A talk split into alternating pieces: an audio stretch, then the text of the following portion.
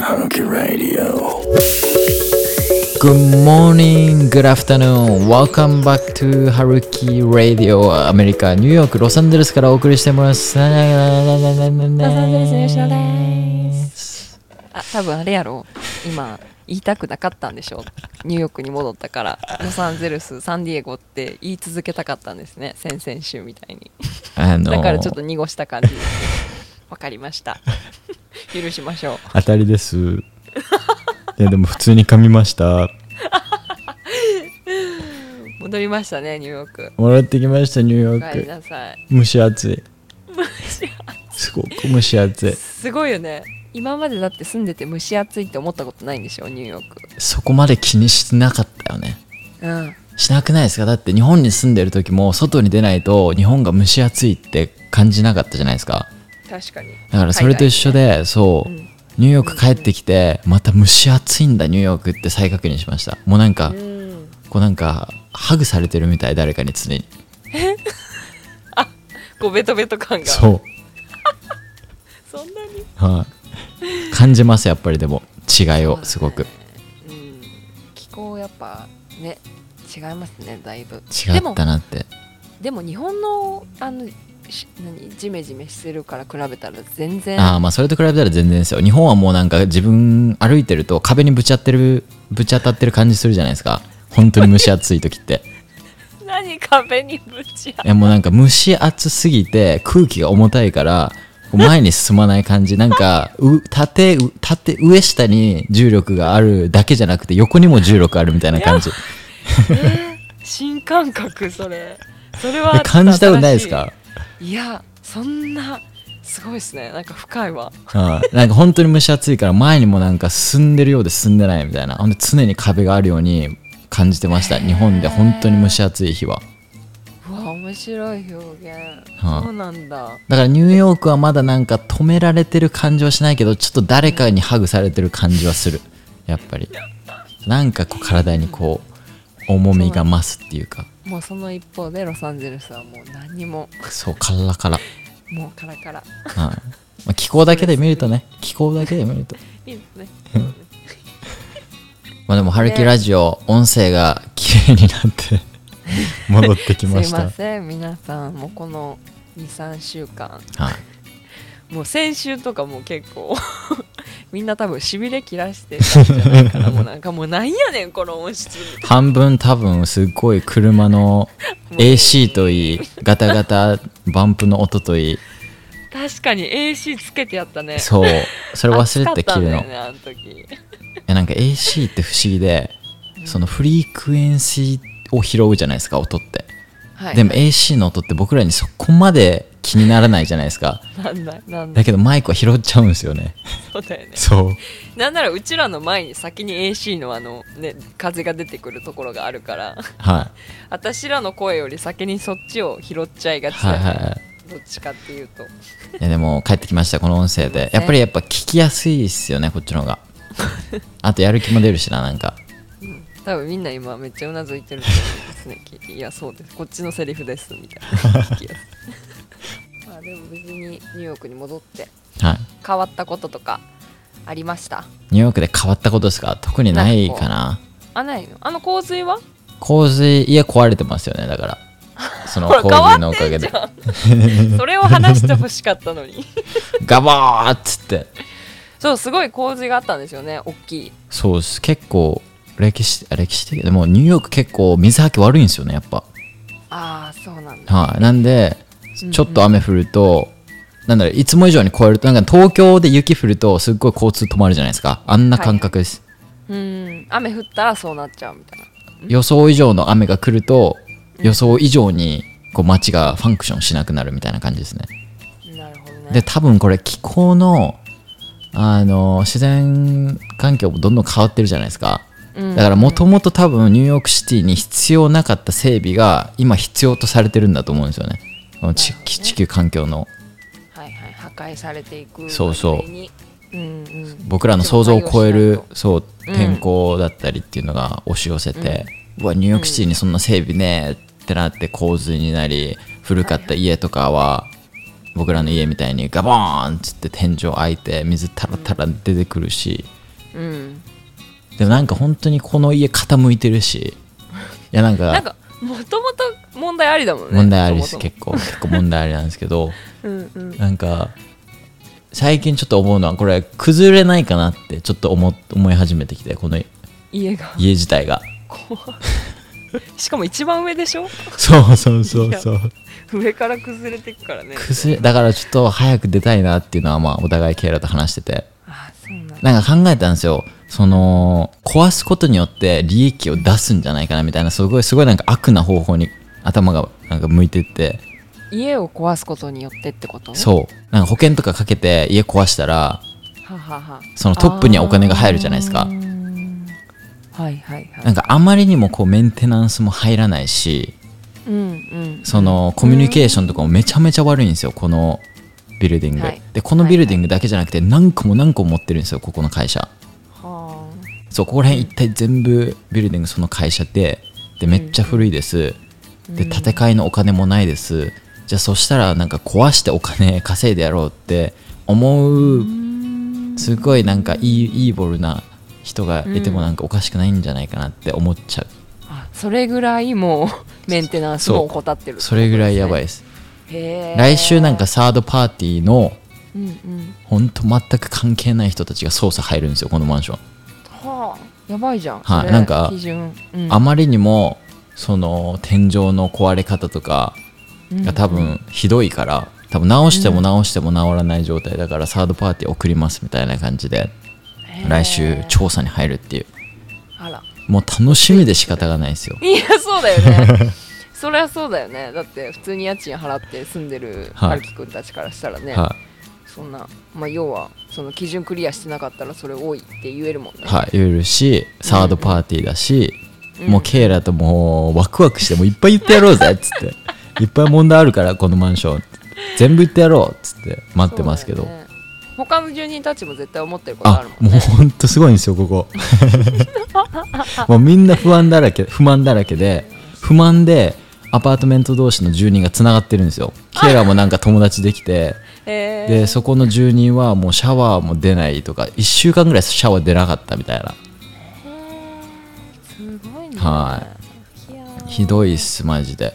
あらまあまあ結構ねそういう雑なところありますからね、はい。こっちはね。だからなんかそういうの全部ひっくるめてなんかこれ直すんじゃなくて壊した方がお金取れん取る人取れる取ろうって思う人もいるんじゃないかなっていう思考になったっていう話ですね、なるほどね、はい、僕はそこに最近はイライラしてますけど、まあ、そんな考えてもあんまり意味ないんで。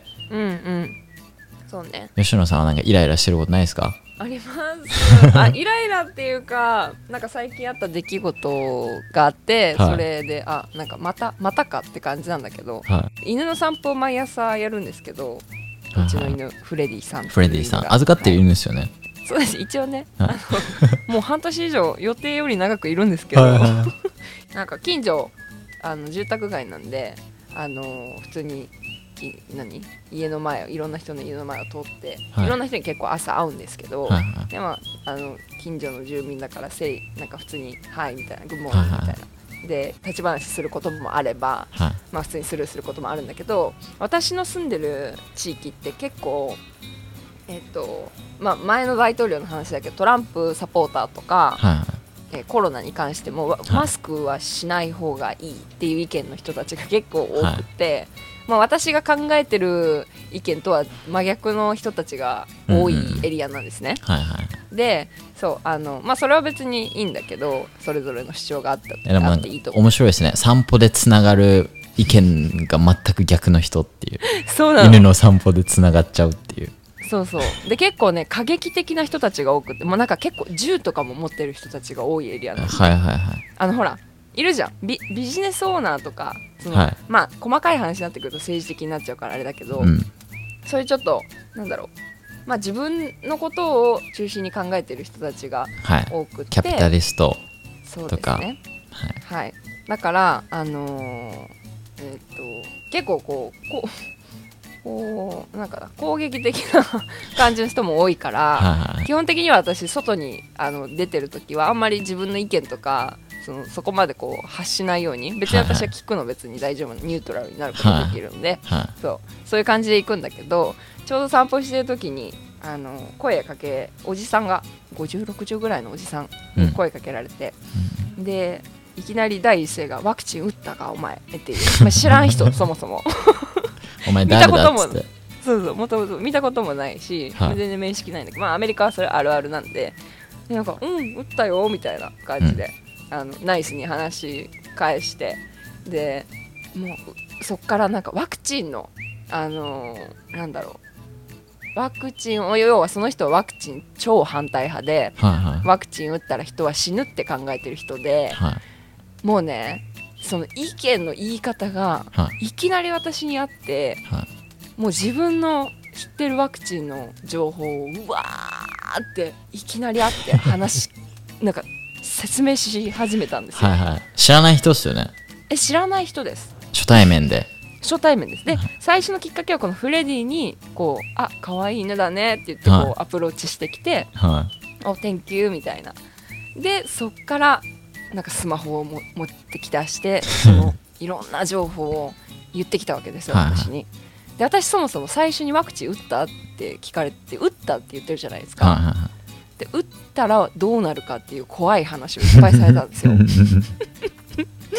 もうなんかきまあ聞いてるふりはしてるんですけどなんか何やこのショシチュエーションはみたいな。確かに。でだそう。だんだん怖くなってくるとともに、はいはなんかだんだんイライラしてきてい、うんうん。何なんだこのはなんかブ無礼じゃないですかかなり。い いいっすね。戦ってくださいよそういう人とはいや全然戦う。あの姿勢なくてもいかにこういうちょっとクレイジーな人にはニュートラルで済ますかっていうこう自分の命を守るみたいなところを意識してはい。最後までナイスにあの、あの笑顔を絶やさず「はバイ」みたいな「See you は around」みたいな「また会おうね」またどっかでみたいな。いやもうわんように。それができるのがすごい尊敬だわまあなんか真真反対の意見が来た時にワクチンどうこう関係なく、うんなんか、はあ、なんかなんだろうナイスにこうん。う全部聞き入れるっていうのは、まあねこれがいいことなのか、はい。ね主張しないにつながってるからどうなのかっていうのはあると思うんだけど、はいはいはまあ朝からそんなね戦う気にもなれなかったし なんかまたいろんな人ほんまおるなと思いながら、いはいはい。まあでものりでもイラッとしました。なんかなまあそうですよね。失礼だなって思う。もうはい。気分が一日不快な気分でスタートしましたねその日は。はいはいはいはいはい。の「君ワクチン打っあ打ったらねって死ぬよ」って言われて「You're gonna die」って言われて。すごいね。なんかそれ言われた時にこの、まあ、ある程度は、まあ、僕も我慢しますよ。うんうん。全然違う意見が来た時とかね。でもあんまり押してくるとイラってするじゃないですか、なんかそのイラをうん。なんか自分でも考えてるんですけどその人に返した方がいいのかうんこう違う方向で解決した方がいいのかみたいな。はいはい。でもちろんなんか限度はあると思うんですよ。あまりにもあまりにもずーっと向こうの意見を押されてイラってしたらそれは言い返すべきだと思うんですけど、そこら辺のなんかラインというか境目。うん。難しいよね。はなんかこう言って逆上する人もこっちは結構多いじゃない？い。はいいますねうんなんかそれも私はそれを結構懸念しててはいはい。まあこんなねこんな話聞くだけでことが収まるんやったら、まはい。あ自分が右から左に流せばいいかってはいはいはい。思うようにはしてるんだけど、でもそれと同時になんか、うん。その人種で見た時にあアジア人にはこういうこと言っても何も反論返ってこないって思われるのも、うん、なんかその周りのアジア人に対してあんまりいい印象を与えないのかなっていうのを思ったんですよ。うんうんうん。なんかそれこそ、あ日本人は全然返答してこないとかそういうなんか、もうイエスマンだからあいつらにはバーって言ってやろうみたいな感じでずーっとなんかこっちに溜まってきてる感がなんかあるんですよね。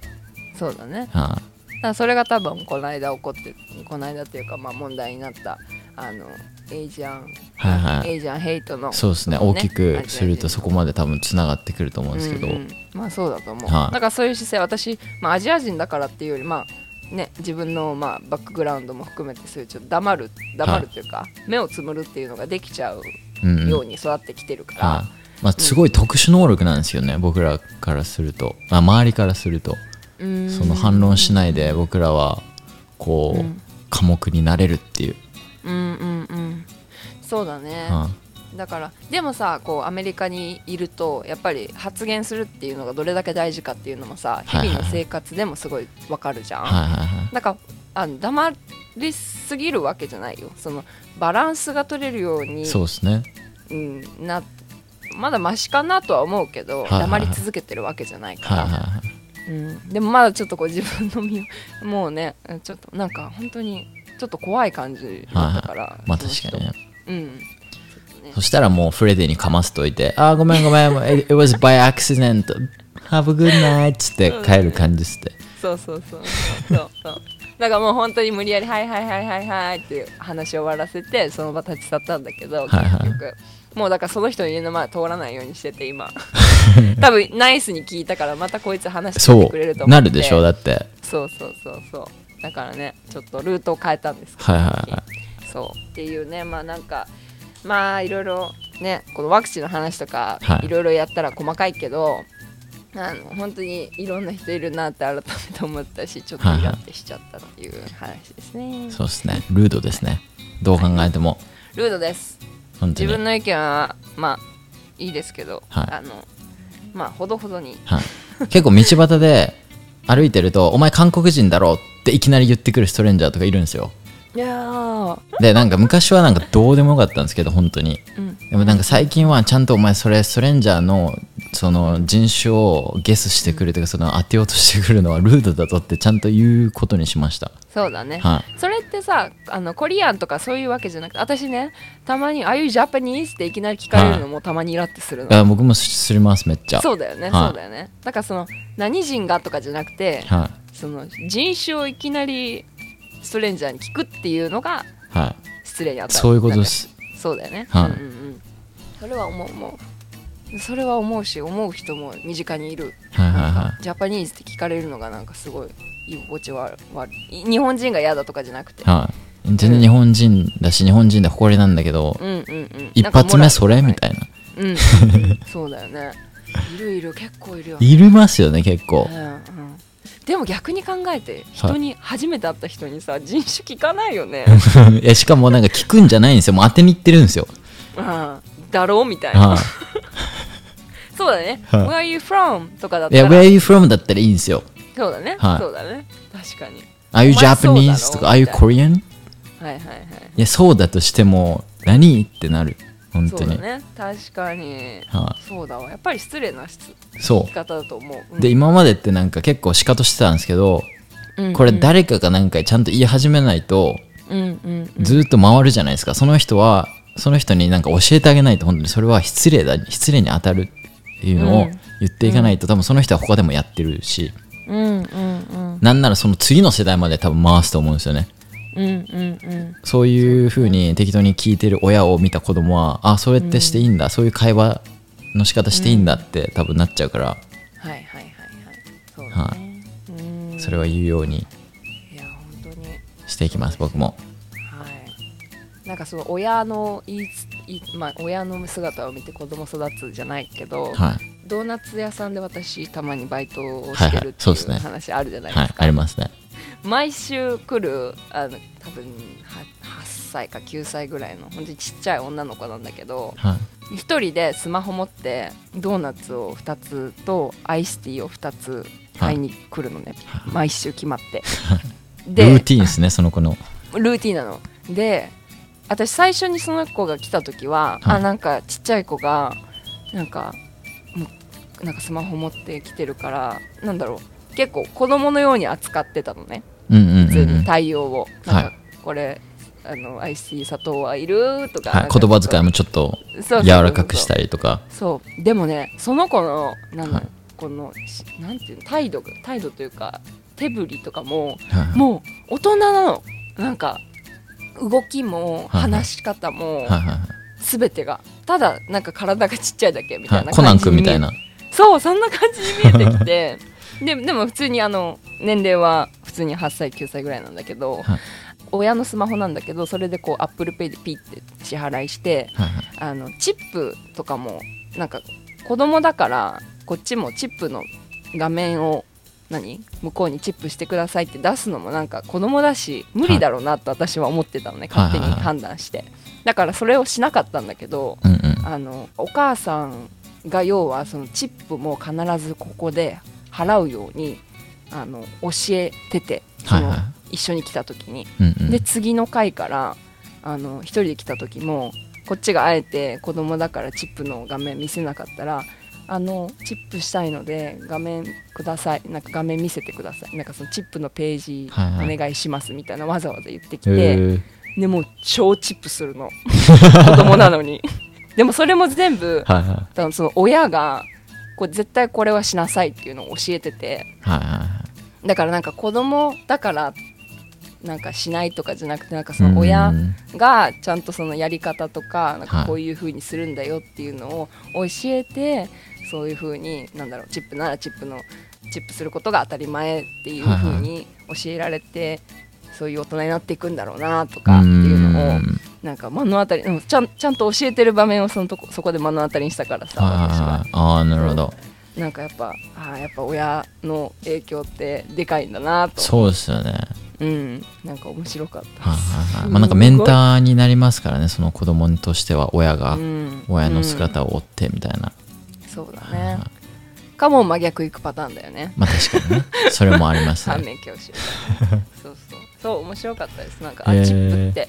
こういうふうにね私たち日本人はチップの文化がないから。さないですね。うん、そこがそのラーニングカーブなんですね。そしてねうん。教わるんですね、かうん。チップするんだよって、そうだと思う。そうやって受け継がれてきたんだろうなって思うとはいはいはなんかあ面白いなと思って。い、うんうんうん。そうっていうあれでした。それで言うとケイラもチップの額はでかいっすね。うーん。なんか日本から来るとチップの文化がないから、もう16か18みたいな。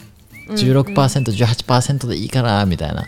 ちょっとなんか、あのーちょっと。反骨心あるじゃないけどなんでチップまあでもチップ必要だな。チップ文化アメリカ住んでるしなってなって大体18とかなんですよ基本的には。うんうんうん。でなんかめちゃめちゃサービスが良くてもうん。なんかそこまでチップすることないんですけどうんうんうん。なんかそこまで僕のそのチップのパーセンテージはバーンって上がったりしないんですけど、うんうんもうケイラなんかほんとあの店員めっちゃ良かったっつって、うん。この間フカフカラウンジ行った時に、もうチップ20ドル以上ボーンみたいな、もう本当に普通のサービス代ドリンク代よりか払うみたいなチップを、うんうんうんうん。そういう人を間近でやっぱ見てるとなるほどなーっつって。うんうん。なんかそのチップをする意味っていうのをちゃんなんかはい。ね、の理解の仕方がうんうん違かったりもするよね、はいはいそうですね。うん。いや本当に面白い。なんかこんだけ住んでても面白いなって思うね、でも日本はなんかチップの文化あっていいと思いますね。ねえ、はい。一生懸命働いてるもんね、うん。私たちっていうか日本人。はい本当に思う。もう飲食店とか本当にね。そうですよね。本当必要だよね私たち飲食。あまあどうなんだろう。必要だと思いますね。多分多分入ると思うんですけどね。もうちょっとしたら。チップ制度が。はい。なんか多分僕の予想ですけどその給料あんまり上げれなくなってきてこの先。うん。で固定給料がすごい低くなって。うん、でそのあのなんだ各社っていうんですか？そのうん、格差？格差か。格差。はどんどん多分このまま広がっていくと思うんで。そしたら、うん。どうにかして上の人たちがそのレーバーワークしてる人たちをこうねある程度助けに行かないといけないわけじゃないですか。でアメリカってすごいボランティア多いけど日本もそんなボランティアあるわけじゃないです。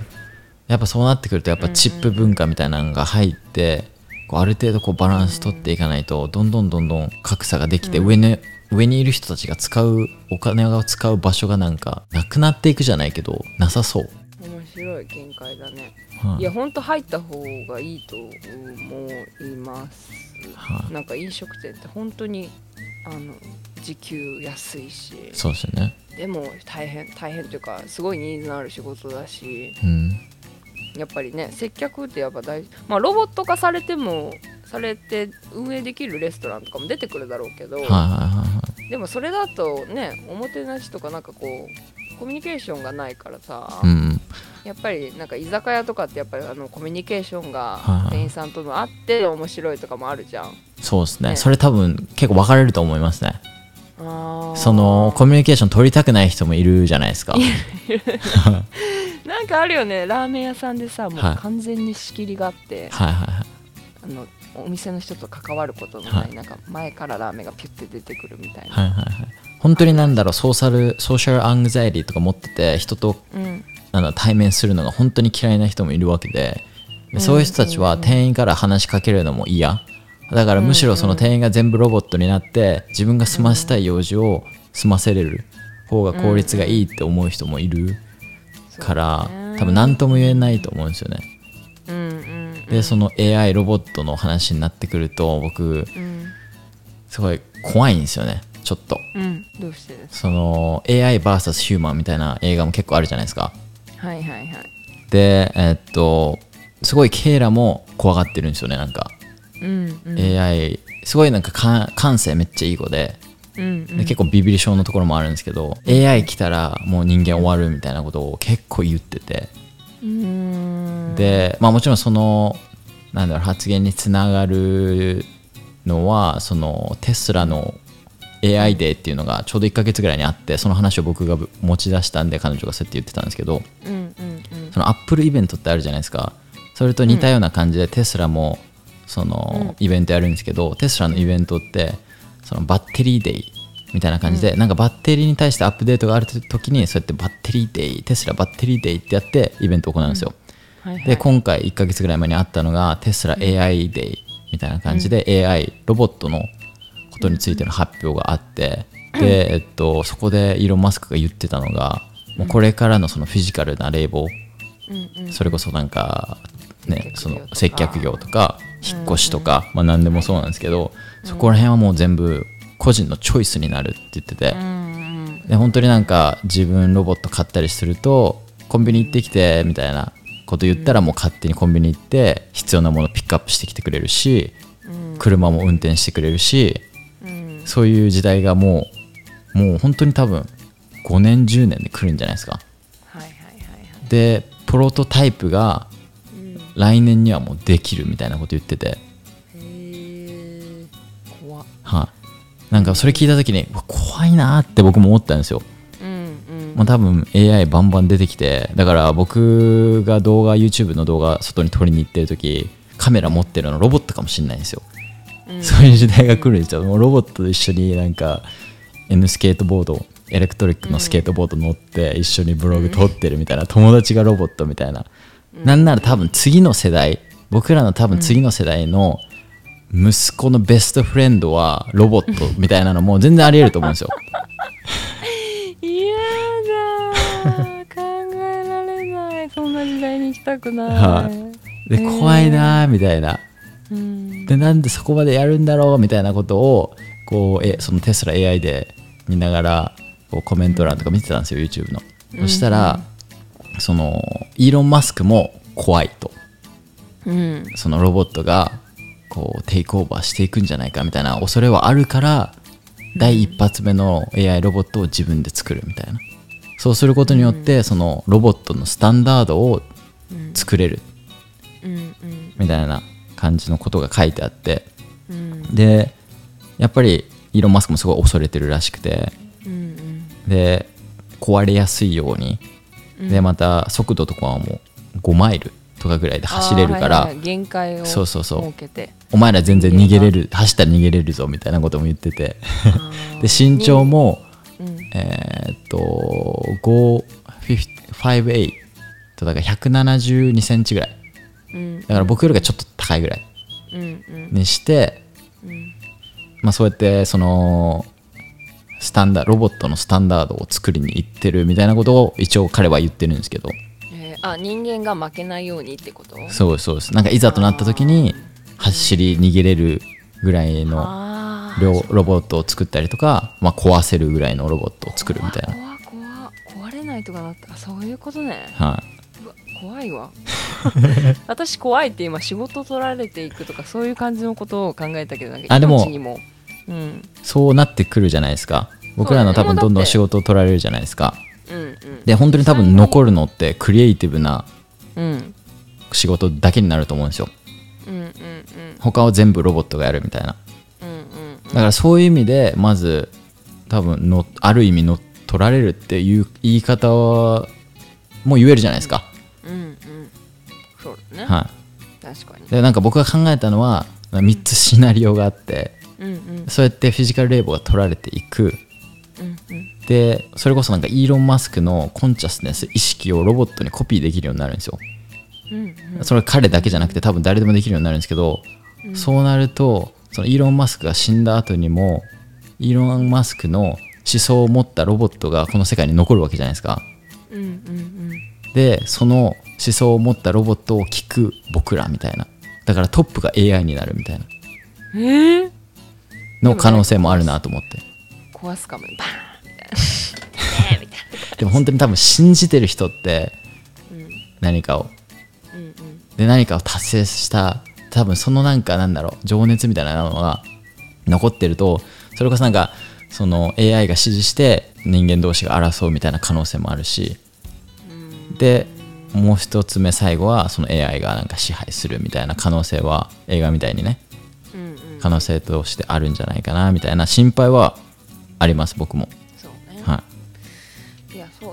だって実際にね今あのレジスーパーのレジとかもねセルフレジ多いしい、はい、なんか多分別に自分でやらなくても勝手にここ機械入れたら全部生産してくれるだってアマゾンのやえ？あれアマゾンか。はいアマゾンのやつとかもそうだよね。アマゾンのスーパー。Amazon カゴに Go ですか？アマゾン GO だ。はいはい。カゴに入れたらそのまま生産ができるみたいな。そうですね。あれもだってねだからもう実際に多分かなり人は削減されてきてるしそう労働がなくなってきてるのは事実だからう、んうんだからだからやっぱりねこれからお仕事ねこうつくにあたってやっぱそういう自分人間だからできるところじゃんっていうのをこうなんかベースにこう職業キャリアを見ていくのもはい一つのあれだよね。はい。大事な部分だし。はいでなおかつでもやっぱり私い一方ではそのなんだろうその人と人のつながりを求めて成り立つお仕事もいたくさんあるじゃないですか。ありますね。そう。だからロボットが考えれないこと、はい。ロボットの機械的な考え方とか表現じゃなくて、人間だからできるはい。ようなこと、例えば何ですか、い、やでも私はなんか自分の仕事してても留学のカウンセリングとかでもはい。なんかなんだろうそれぞれみんな人間的な感情とかさはいはい。こうバックグラウンドとかがあってそういう話を聞いた上でのはい。なんだろう留学を考えたりとかするから、うんうん。なんかそれ私は自分がやってることが機械にできるとは思わないのねどう考えても、はあるんだけど。ロボットに感情が出始めたらどうします？いやそれはもうねあのない。と思うじゃないですか。私以上の感情を持つ人は 持つロボットは絶対に出ない。そんなふ浅くないです、いやでも僕もずっとそうやって思ってたんですよ。うん。多分人間とロボットが唯一こう分かれるところって感情だろうなっていう人間味とかうん。って思ってたんですけど、うん。そのあのベンからてかまずその AI ロボットがちょっと怖いなって思ったのはベンのテキストがあってなんですけど、うんうんベンからテキストで Do you think the internet is the greatest invention of humans? question mark I think it's the most powerful tool we have ever made and it will, it will only get stronger and stronger as it holds more information うんって言ってて、うんまあ要ははい、インフォメえっとインターネットは一今まででのグレートインベンションなのかみたいな人間の世界の中で、うん。僕は今まですごいパワフルなツールだと思う。ツールで今までメその ever made みたいな。今まで作った中で一番すごいツールだっつって、で、えーインターネットは情報を持てば持つほど強くなる。っていうふうに書いてて、要はその僕らが使えば使うほどその AI ロボットを強くしてるんじゃないかなっていうふうに思い始めて。うん。要はちょっとしたデータだったりインフォメーションが集まれば集まるほどインターネット上にねうん。ロボットってすごい優秀になっていくじゃないですか、それなんか囲碁がロボットが勝ったみたいな将棋とか、あれもなんか莫大のデータがあって、あの AI ロボットができたじゃないですか。で最終的に人間までも勝つみたいな。でその今インターネットにその情報とかだけじゃなくて結構なんか人間の感情もどんどんどんどん入ってません？わかります？例えば、その僕の YouTube の動画とか見てもらえば分かるんですけど、うん。そのさ例えば野球見に行ってその時の興奮とか楽しさみたいなのも動画に上がってるわけじゃないですか。うんうん。ある意味それってインターネット上に上がってるから彼らの情報でありデータでもあるからその感情をも持つ可能性はあるのかなみたいな。もうめっちゃ先を見ての話をですよ僕の場合は。うん本当に先を見てなんかそこまで行く可能性はあるんじゃないかなってうん。思います。そうね、はまあないとは言い切れないよね。ただないって思いたいっていう私その まあ私が生きてる間はないかなとは思うけど、はまあねこの先どうなるか誰も予測できないからね。いはい。っ確かに確かに。ていうのがまあ未来予想ですね僕の。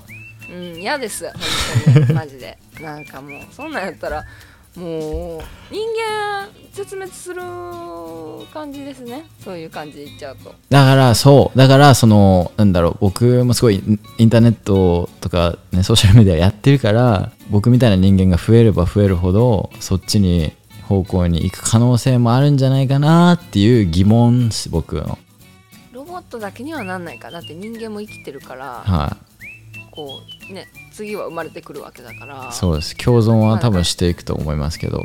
格差が格差っていうか核はないよね。ロボットは生きてないからね。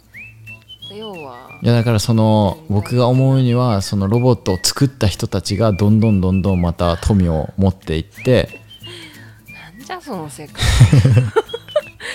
なんかね面白いね。で多分彼らは多分ロボットに自分の意識をこうコピーしてでうんうん。それがどんどん続いていくとなんかどんどんまたロボット力つけてってみたいな可能性はあると思う。ただなんかロボット作ってそこのそれでなんか税を払わせて、うんうん。えー、とグローバル、えーベーシックインカムを完成させる言ってました。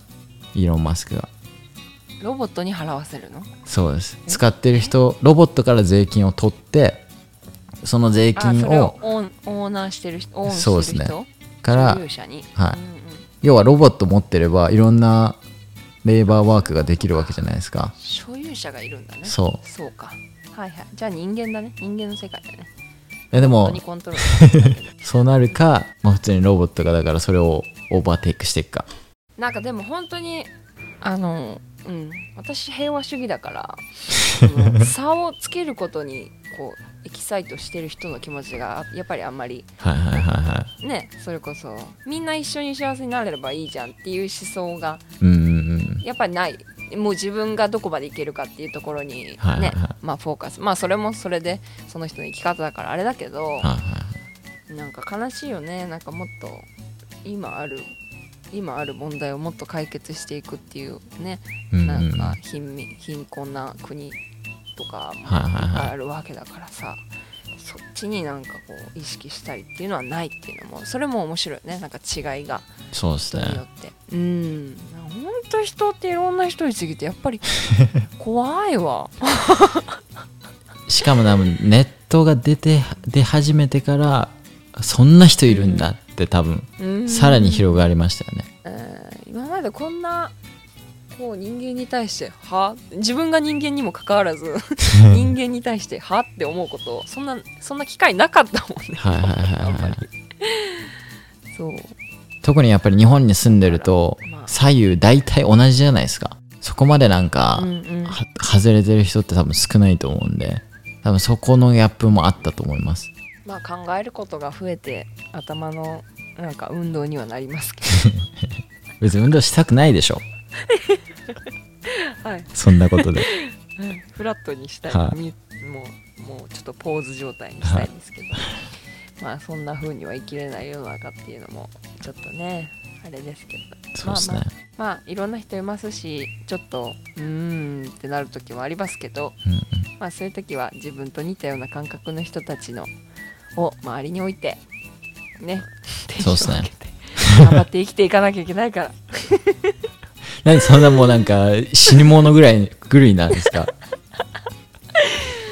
いやいやなんかねでもあのーそう。最近結構周りの方で命を落とす方が多くって。身内であの亡くなった方が数名いたんですよね最最近ですか？最近立て続けに立て続けに。大丈夫ですか？あ大丈夫です。大丈夫なんですけどなんかなんかよりなんだろう、はい。命の儚さを感じて感じている。プラス、はいはいはせっかく一回の人生だしね貴重なあれだ。いつ死ぬかも分かんないからさ、はねもっとこうなんかこうね人のことを思って生きていけたらいいなと思っている次第であります。僕はなんか人間は死ぬタイミングで死ぬと思ってるんでそれが10歳であろうとうんうんうん。20歳であろうと30歳であろうと絶対その子にとっては死ぬ理由があった。って僕は思う派思う派なんで。うん。そのいい場所にいるって僕はいつも思ってます。亡くなった人は。うん。うんうん。そうそうまあね、はい。そう。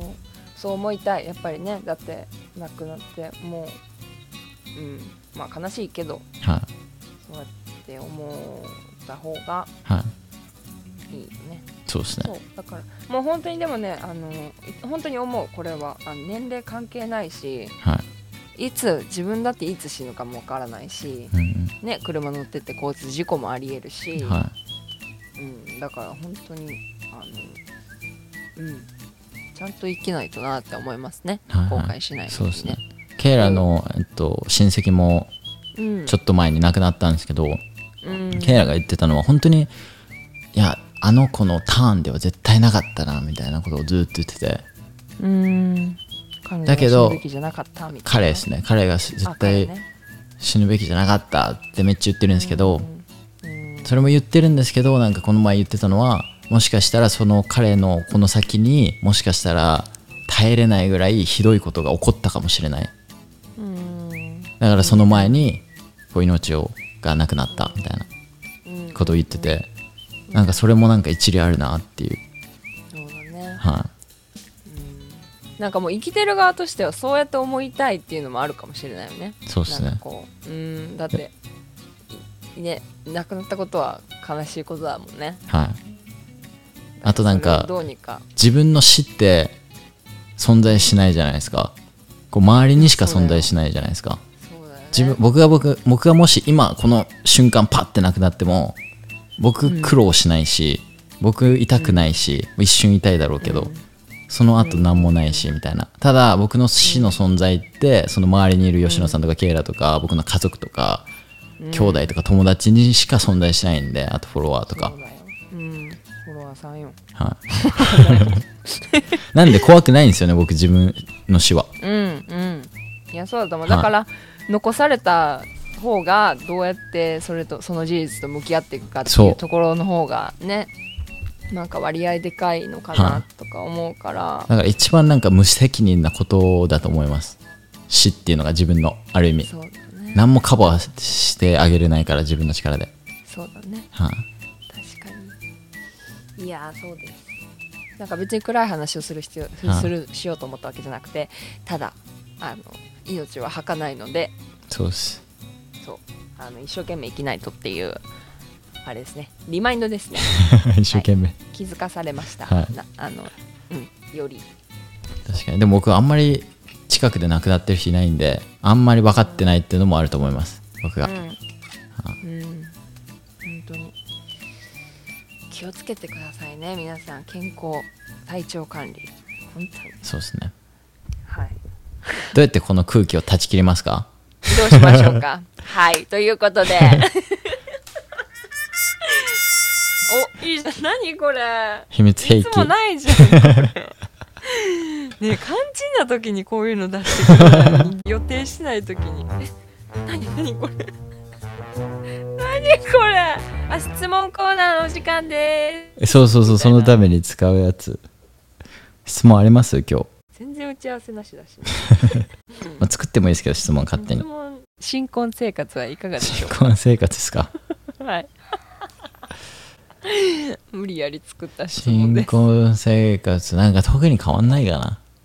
すだよね。はい。だって一緒に住んでるしね。そうなんですよ。もうずっと住んでるからもうコロナの時から、うんうもうん24時間ずっと一緒なんで、そうだね。はい。ハネムーンとかは行く予定あるんですか？アニムーンは、えっと、行きたいねって話してるんですけど、まだ場所とかは特に決まってないですね。幸せなご家庭をずはい。引き続き気づいていきます。さいはい。はい以上で、ポッドキャストエピソード45は以上となります。45? 46 63なんですなんで64 45が出てきたんだろう、どっかからかめっちゃ戻るやんと思ってもしかしたらすっごい大切な番号になるかもしれないですね。え怖45いがこの先。怖い怖いはいはいもう閉めてくださいどうします？僕45で死んだら。もうやってまだ20年あるから大丈夫。短いな俺の人生。頑張ろう。てな感じでエピソード64は以上となります。この番組に対するご意見ご感想はハルキレイディオアットマーク Gmail.com 宛てにお送りください。アメリカ留学のご相談は吉野さんのインスタグラムまでそして英語留学に興味のある人はオンラインコミュニティグローバリズムにぜひご参加ください。それでは次回のエピソード64でお会いしましょう。また65ね。ね65なんつった？またね。64六。65でお会いしましょう。バイババーイ